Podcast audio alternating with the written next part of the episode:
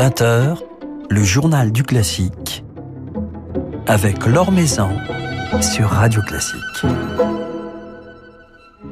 Bonsoir à tous. Nous évoquions hier le centenaire de la naissance de Camille Saint-Saëns. Nous nous intéresserons ce soir à l'autre centenaire que nous célébrerons en 2021, celui d'Astor Piazzolla, et cela en compagnie de la jeune et brillante bandoneoniste Louise Jalut, qui vient de nous offrir un formidable album dédié au compositeur argentin. Thierry Hillerito du Figaro, qui nous avait justement dressé le portrait de Louise Jalut la semaine dernière, nous rejoindra ensuite pour nous parler cette semaine d'une jeune chef d'orchestre, Lucie Leguet. Mais pour commencer, comme chaque soir, quelques nouvelles du monde musical. La production de Titon et l'Aurore de Mondonville, qui se répétait ces dernières semaines à l'Opéra Comique et devait être programmée du 18 au 27 janvier, fera finalement l'objet d'une captation et sera diffusée gratuitement sur Medici.tv en direct le 19 janvier, donc mardi prochain à 20h, puis disponible en streaming. On pourra également la découvrir plus tard sur Mezzo.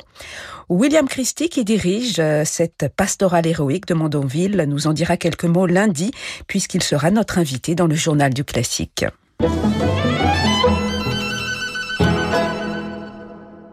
Les concerts pourraient reprendre l'automne prochain aux États-Unis. C'est ce que vient de déclarer le désormais célèbre docteur Anthony Fauci, immunologue émérite, considéré comme le plus grand spécialiste des maladies infectieuses aux États-Unis et conseiller Covid de la nouvelle administration de Joe Biden. Si le pays atteint un taux d'immunité satisfaisant, soit 70 à 85% de vaccination de la population américaine, il sera possible, selon lui, à l'automne automne 21 de faire en sorte que les artistes se sentent en sécurité sur scène, tout comme le public dans les salles. Les États-Unis enregistrent aujourd'hui des pertes financières estimées à 15 milliards de dollars dans le secteur des arts et du spectacle culturel, et cela depuis le mois de mars dernier. Philippe Gau vous en dit plus dans son article publié sur le site de Radio Classique.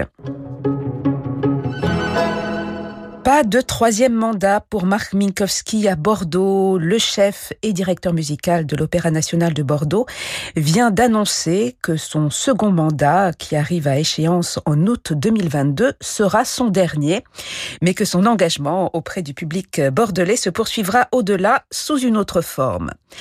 La proposition qui m'est faite par la mairie de Bordeaux de garder un rôle artistique euh, dans les saisons à venir dès 2022 est pour moi un grand honneur et une réelle satisfaction.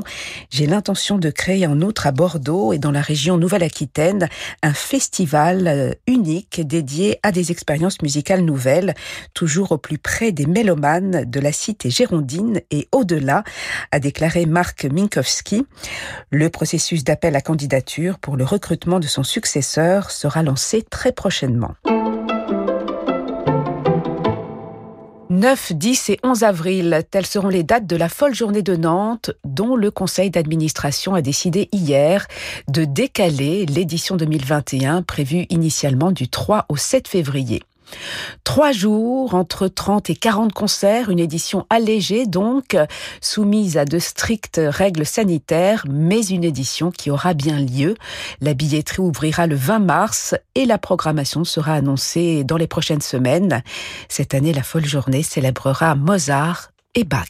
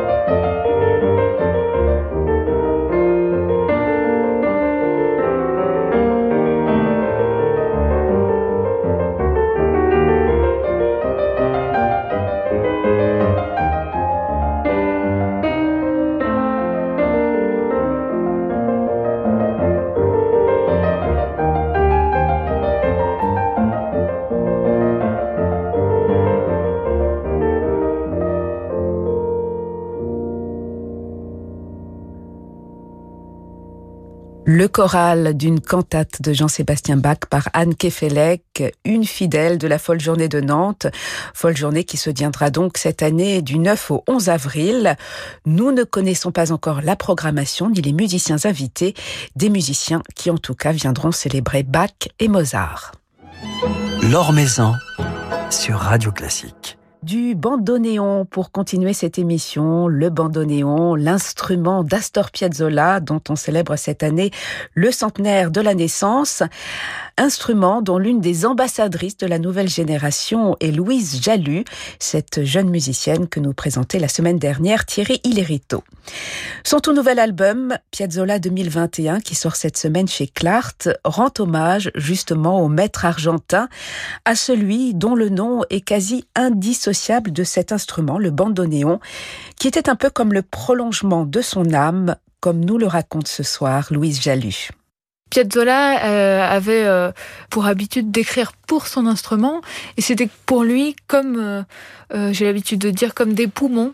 Est-ce que c'est vraiment le fonctionnement même de l'instrument et comme ça de respirer avec. Et il a toujours écrit pour cet instrument. Et je ne vois en cet instrument que le, prolongement effectivement de, de, sa de sa propre personnalité.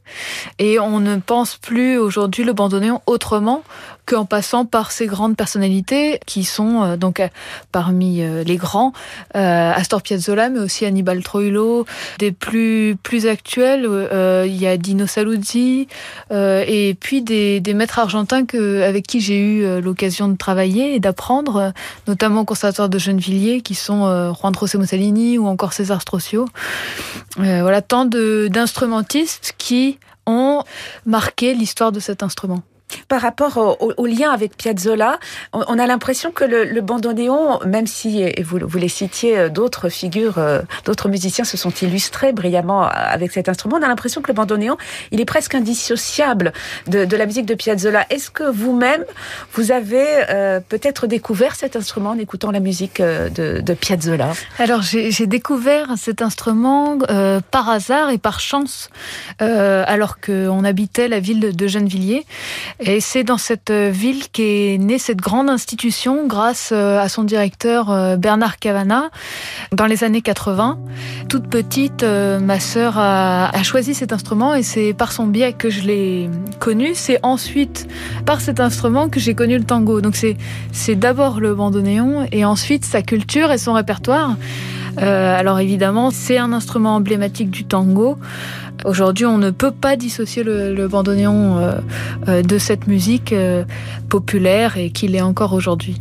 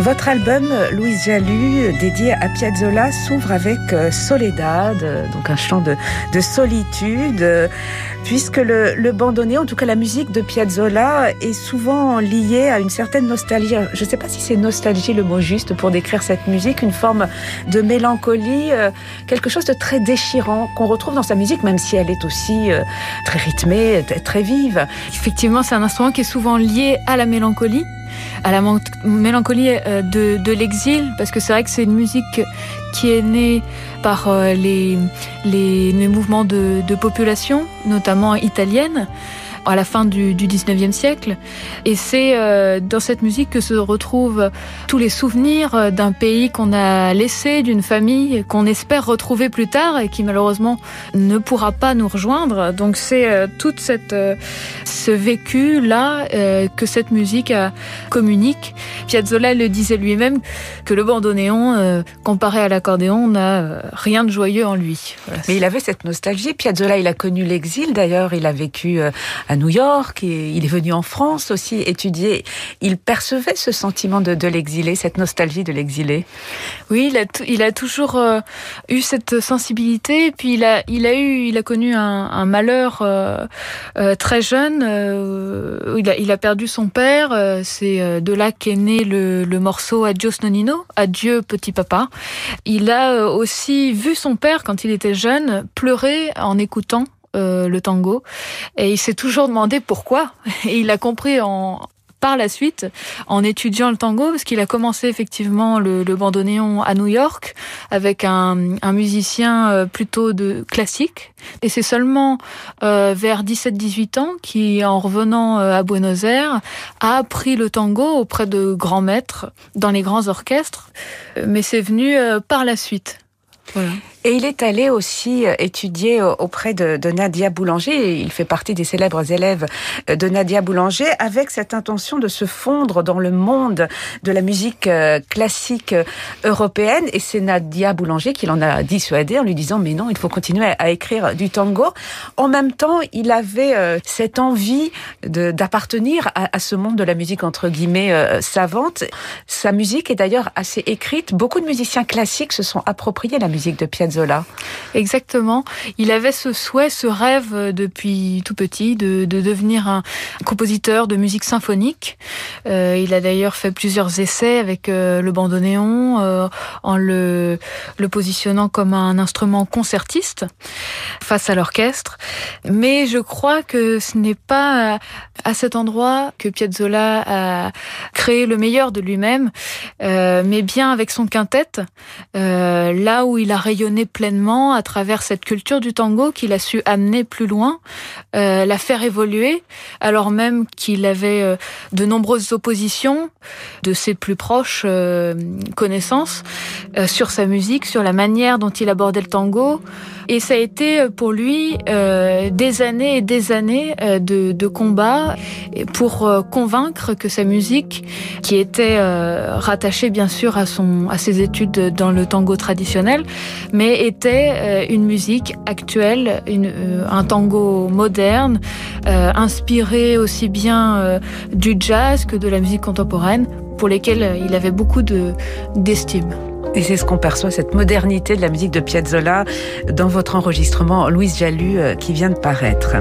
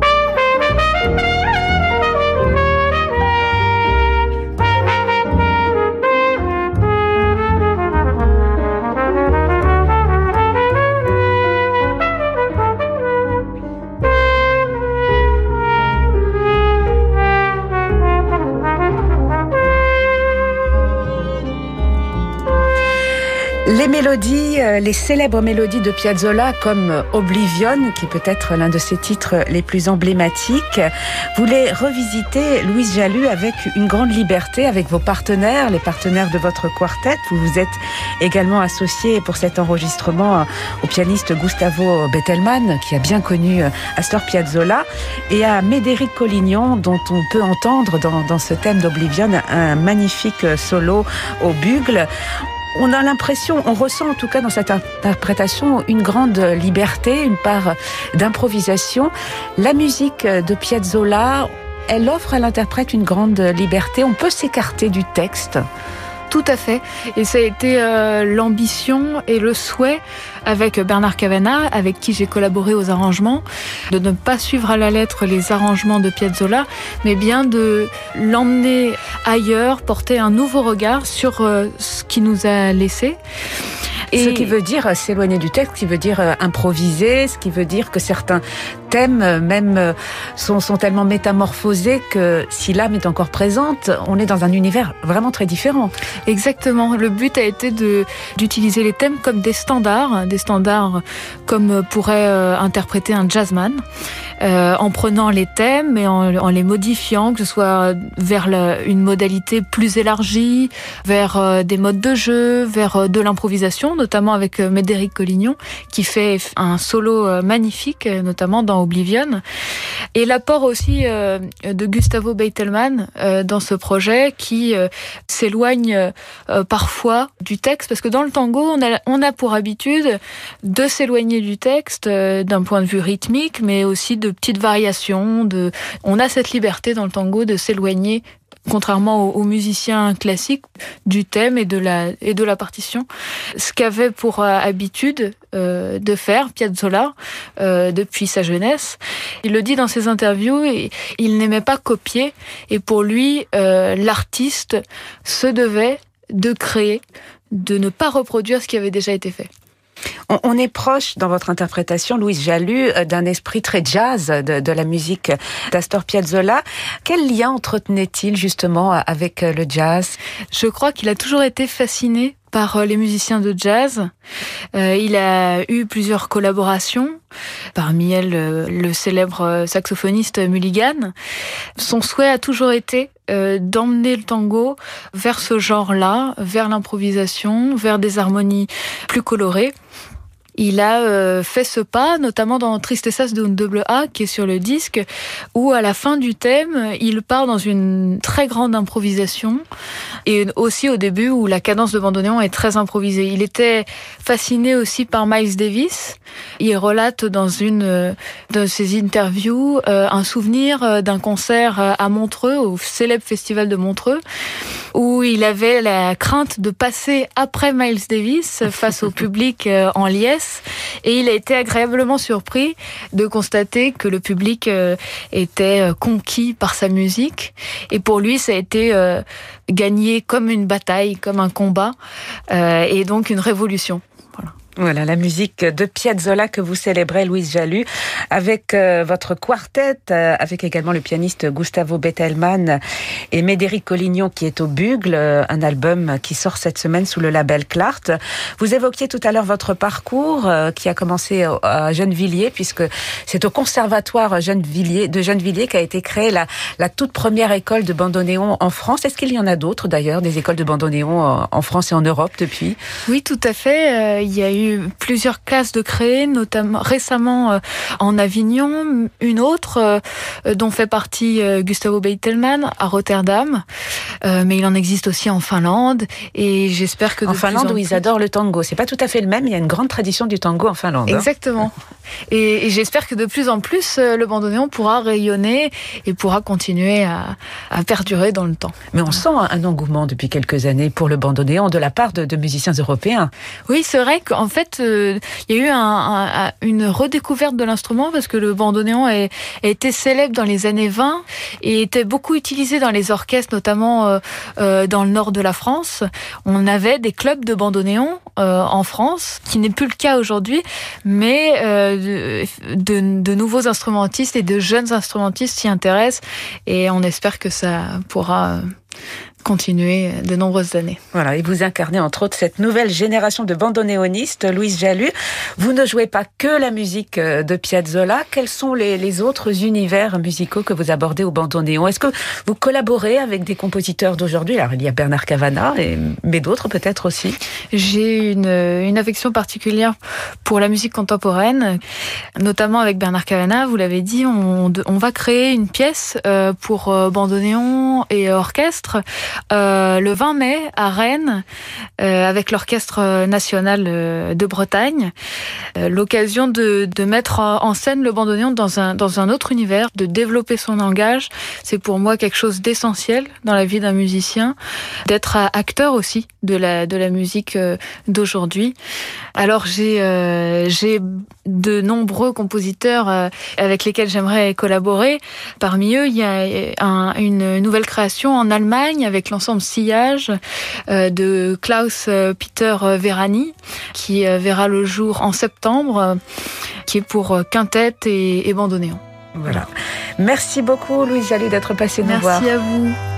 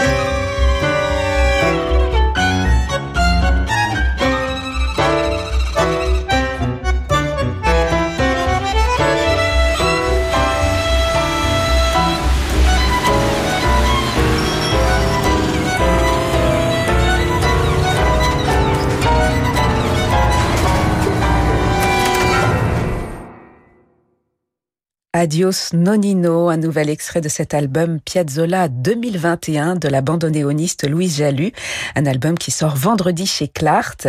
Louise Jalut est ici en compagnie des membres de son quartet, à savoir Mathias Lévy, Marc Benham et Alexandre Perrault, avec également la participation de Gustavo Bettelmann et de Médéric Collignon.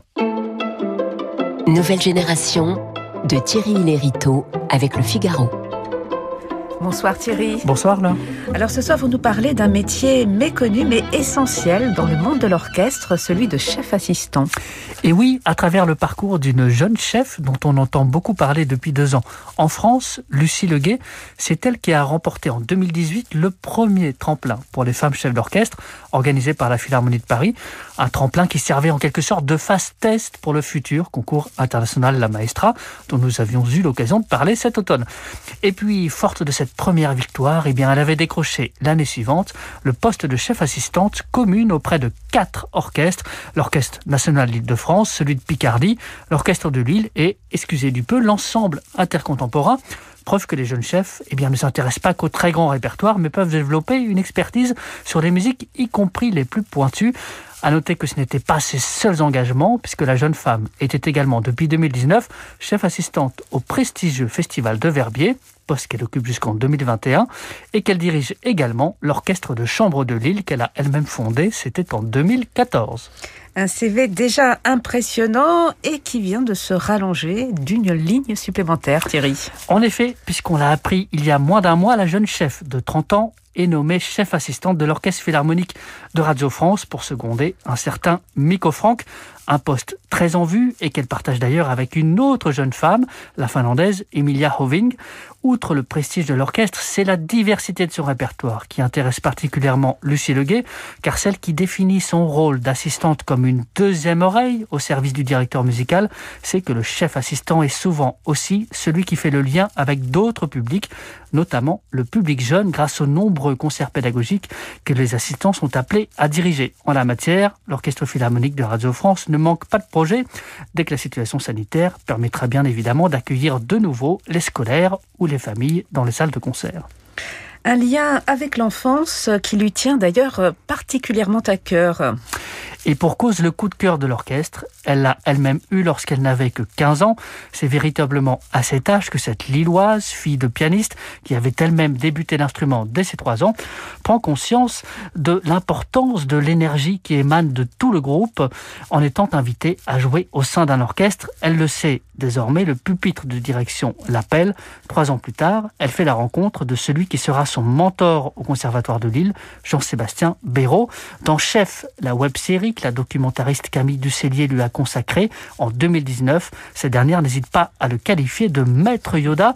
Pour moi, un bon chef, c'est quelqu'un qui est capable de faire de telle façon qu'à la fin, on dise quelle musique, non pas quel chef, déclare ce dernier, un précepte que Lucie Leguet n'a eu de cesse de mettre en application depuis et qu'elle entend bien faire passer aux musiciens jeunes ou moins jeunes des formations qu'elle dirige, qu'ils soient déjà ou futurs professionnels, comme ces jeunes étudiants de l'Académie Tous à l'Orchestre de l'Orchestre National d'Île-de-France, qu'elle aura dû diriger en mai dernier à l'Opéra de Massy dans la symphonie numéro 1, Titan de Malheur, un concert finalement reporté au 29 juin prochain.